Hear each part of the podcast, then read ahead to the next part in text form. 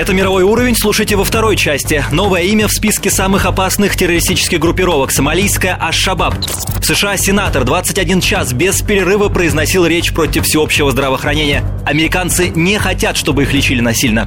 Громкая светская новость. Берлускони женится. 27-летняя красавица вернула ему радость и веру в искренние чувства. Итальянцы, конечно, сомневаются, что в искренности дело, но миллиардеру все равно. Об этом не только в программе «Мировой уровень». Глобальные события. Человеческие истории. Мировой уровень. Новости в масштабе.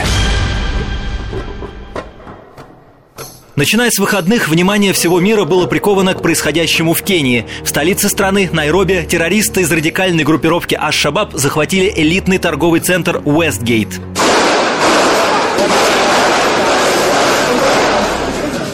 Субботу утром в торговом центре появляются террористы. Они, как сообщают, отпускают всех, кто говорит по-арабски и знает наизусть молитвы из Корана, а потом ходят по этажам и поливают людей огнем из автоматического оружия. Террористов немного, 10-15 человек на весь огромный торговый центр, поэтому сотни посетителей, услышав выстрелы, успевают выбежать на улицу, другие – спрятаться внутри – вот что рассказала россиянка Елена Челышева. Снаружи раздались выстрелы. Стреляли в людей, как мы поняли. Через несколько секунд мы легли все. У нас было где-то человек, наверное, 15 около входа. Постарались продвигаться ползком внутрь здания. И владелец, в общем, я ему просто всегда буду благодарна за то, что он спас наши жизни. Он нас сначала провел внутрь, и мы прятались среди одежды в небольшой кладовке.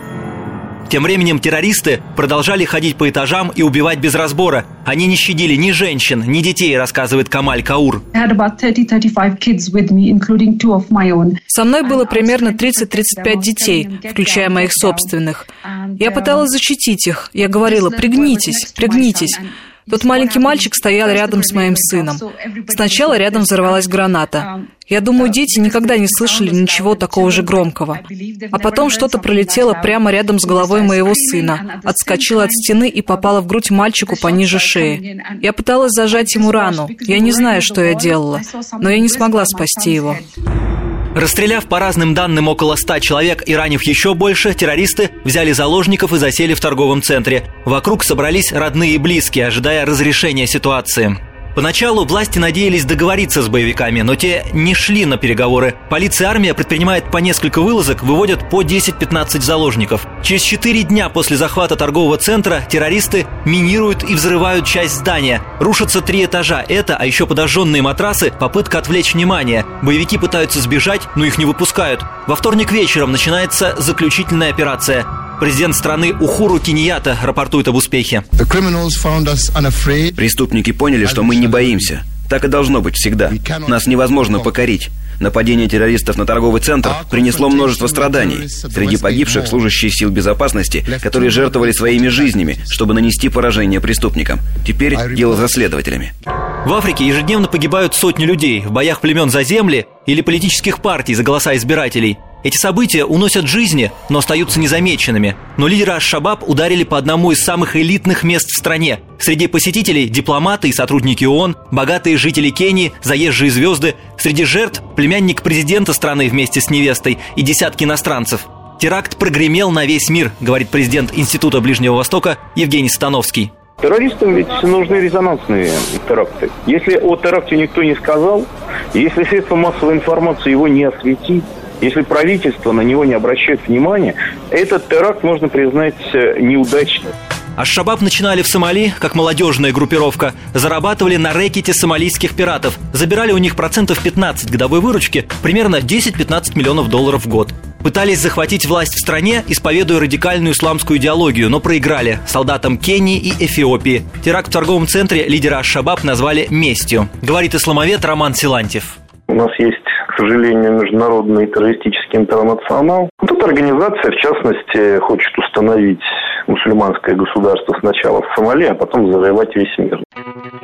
Отмечу, среди напавших на торговый центр боевиков были граждане западных государств. По предварительным данным, американцы, финны, британцы и канадцы. Некоторые оставили благополучную жизнь в Европе и приехали в Кению убивать. Та легкость, с которой боевики захватили и удерживали Уэстгейт, навела спецслужбы на подозрение, что члены Шабаб попросту арендовали некоторые помещения в торговом центре. Это же очень удобно, можно хранить огромное количество оружия, а в урочный час его применить. Эксперты отмечают, что теракт нанес огромный потенциальный ущерб Кении. ВВП страны на 60% – это доходы от туризма. Но кто поедет на сафари в страну, где туристов убивают? Мировой уровень.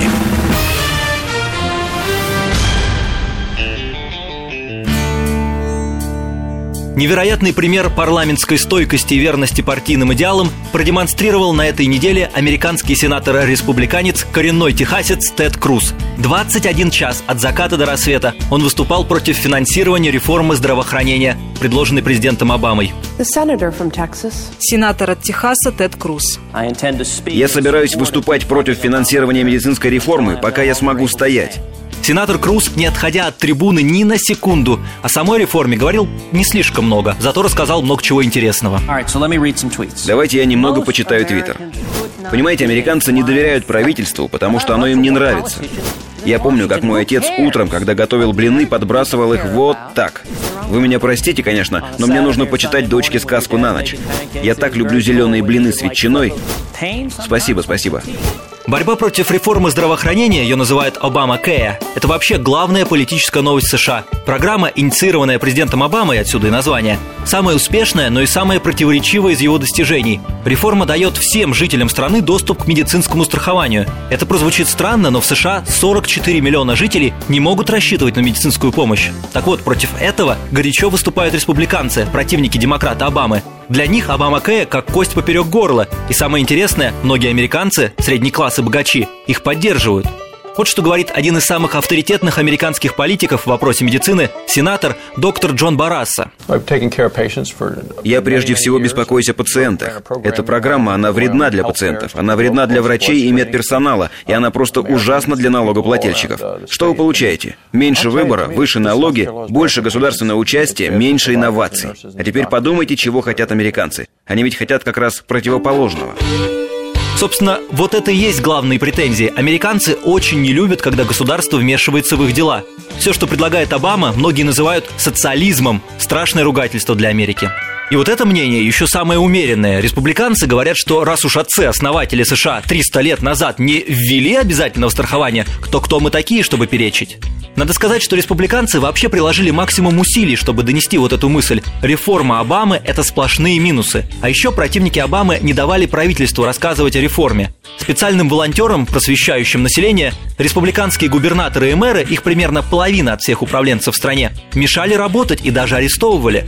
Вот, пожалуйста, использование административного ресурса по-американски. Но и президент Обама не сдавался. Он привлек к пропаганде реформы бывшего президента Билла Клинтона и его супругу Хиллари. Клинтона вообще называют министром по разъяснению сложных вопросов. Президент Обама выступил на конференции в фонде Клинтонов.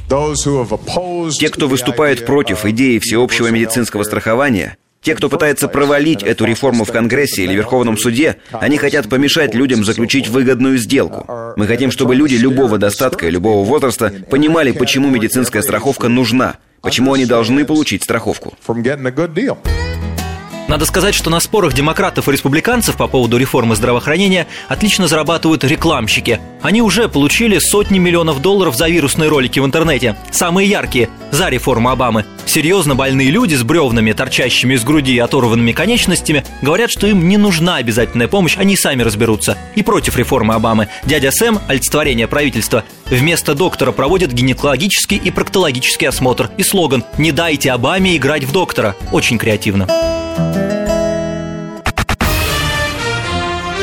Глобальные события. Человеческие истории. Мировой уровень. Новости в масштабе. Сильвио Берлускони женится. Эта новость прогремела как гром среди ясного неба. Без недели 77-летний Сильвио, у него день рождения 29 сентября, нашел себе Франческу Паскале, молодую красавицу 27 лет. О помолвке объявил на ток-шоу в эфире одного из своих каналов. И что, это официально? Да, это официально. Счастливо улыбаясь, Сильвио подтвердил, да, почти 50 лет разницы, но она вернула мне радость и веру в искреннюю любовь, остальное неважно. На этой неделе «Счастье Сильвио» вышло многотысячным тиражом. Журнал Vanity Fair поместил пару на обложку и подробно расспросил, как же все начиналось. А они ничего скрывать не стали. Познакомились в 2006-м, завязался роман, все держали в секрете от жены. Мне не было еще 18 лет, когда я решила, что хочу быть с ним. Я даже записалась в ряды его партии «Вперед, Италия». Он мне говорил, это невозможно, ты слишком молода, я не могу дать тебе то будущее, которое ты заслуживаешь. Он считал меня мечтательницей. Было нелегко убедить его. Но я его искала, я за ним ухаживала, я заставляла его влюбиться и обручиться. В общем-то, все сделала я сама. Он должен только сказать «да». Франческа ждала Сильвио, пока тот развлекался на вечеринках Бунга-Бунга на своей вилле. Она поддерживала его во время Рубигейта, скандалы по поводу того, что Берлускони платил за секс с несовершеннолетними. У кавалера вообще богатый послужной список, так что на улицах Рима новость особого энтузиазма не вызвала, хотя и осуждения, конечно, тоже. Но если ее все устраивает и его все устраивает, то и нас все тоже должно устраивать. Что 77-летний мужчина может делать с 27-летней девушкой? Пора бы ему вести себя по возрасту. Он уже два раза был женат. Но куда им понять Сильвио? Он душой молод, и планов у него очень много. Вот, кстати, подумывает о том, чтобы вновь пойти в премьер-министры, и это при том, что у него не лады с законом. Но в любви, на войне и, похоже, в политике все средства хороши. Она прекрасна снаружи, но еще более красива внутри, говорит про свою избранницу Сильвия Берлускони. Но вот обычно романтичные итальянцы в искреннюю любовь не верят. Думаю, она совершила неплохую сделку. Сколько, говоришь, у них разница? Почти 50 лет? Ага, ему почти 80. Ну вот, ей еще пару лет помучиться, а потом она станет очень богатой. А мы думаем, что Берлускони покорил Франческу своим великолепным голосом. Вы знали, что Сильвио прекрасно поет? Он в молодости подрабатывал на круизных лайнерах. Песни итальянского миллиардера на французском языке мы закончим сегодняшнюю программу. Это мировой уровень. Я Сергей Корнеевский. До встречи через неделю.